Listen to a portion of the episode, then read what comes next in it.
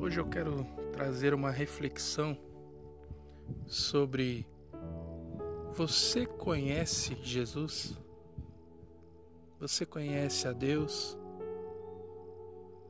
Porque muitas pessoas elas conhecem a Bíblia, já fizeram muitos seminários, estão sempre buscando aprender da palavra, mas nunca tiveram uma intimidade com Deus. Porque conhecer a palavra não nos torna íntimo de Deus. Porque você pode conhecer o teu vizinho, mas muitas vezes você nunca sentou na mesa com ele, nunca participou de um almoço na casa do seu vizinho, mas você conhece ele. Você sabe o carro que ele tem, você conhece os seus filhos, a sua esposa, mas você não o conhece intimamente. E o nosso Deus, ele busca ter essa intimidade conosco. Ele quer que tenhamos intimidade com ele. Nós precisamos sentar à mesa do Pai. Como você pode dizer que você tem um pai se você não conhece o seu pai? É necessário que busquemos ao Senhor através das nossas orações. Sim, orações, mas orações sinceras. Porque oração é uma conversa. Você está conversando com Deus, conversando com o seu Pai. Então, diante do Senhor, seja sincero e diga o quanto o ama. E entrega os teus caminhos diante do Senhor. Deixa que Ele te conduza. Não tente andar com suas próprias pernas, a sua maneira, como você sempre fez. Mas que seja um tempo novo, um tempo aonde o Senhor, que te deu vida nova, a vida de Deus, o Zoe, que significa vida de Deus, através do Senhor Jesus, que lá na cruz do Calvário morreu para que você seja seja livre de toda a opressão do pecado. Se você conhece o seu Pai, você sabe todo o poder que há no nome do Senhor Jesus. Muitas vezes, diante de uma tempestade, diante de uma adversidade, nós não sabemos como agir mas se conhecemos o nosso Pai, nós dizemos à tempestade: cessa agora em nome de Jesus. Pois há poder no nome do Senhor Jesus. E nós precisamos nos conectar com os céus. Assim como na oração do Pai Nosso, que venha o teu reino que o reino dos céus, o reino do nosso Senhor Jesus Cristo, venha se, ser manifesto aqui na terra, o reino de Deus seja manifesto. E através de uma palavra declarada com fé, com convicção, as coisas naturais precisam obedecer às coisas sobrenaturais. Porque antes que o mundo fosse feito, antes que fosse feita a terra, os mares, em espírito tudo já estava feito.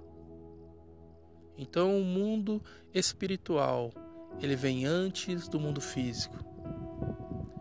E as nossas palavras têm o poder de declarar vida e morte. Por isso, se você conhece o Pai, você sabe todas as maravilhas que o Pai ele faz e que não há impedimento, não há enfermidade que possa parar a vontade do Senhor. Procure ter essa intimidade. A palavra de Deus diz que com os sinceros, em Provérbios 6, diz que com os sinceros o Senhor tem intimidade. O Senhor tem intimidade. Diante do Senhor, não ouse usar palavras bonitas, palavras bem elaboradas. Não faça um teatro diante do nosso Deus. Não procure impressionar, porque antes que você diga, Ele já conhece o teu pensamento. Em muitas passagens dos evangelhos, Jesus já sabia o que os fariseus estavam pensando, o que os discípulos estavam pensando. Então é necessário que diante do Pai sejamos sinceros, porque a palavra diz que antes que, que te formasse no ventre da sua mãe, eu já te conhecia. Está em Salmo 139. Nós precisamos ter essa intimidade. Nós precisamos trazer os céus para a terra, o reino para a terra. Nós temos que ser agentes do reino, manifestar a glória do Senhor na terra. Que em todo canto possamos ser testemunhas vivas e diante do Pai, diante da presença do Pai, Assim como Jesus falou, aonde eu estou, nós temos que ser adoradores em todo tempo, adoradores em espírito e em verdade. Você não pode passar uma parte do seu dia pensando apenas nos seus negócios, no seu trabalho, na sua família e não estar conectado com os céus. Em todo tempo, nós precisamos em espírito estar conectado com o Pai. Porque o Senhor ele ele quer nos usar. Ele quer nos capacitar.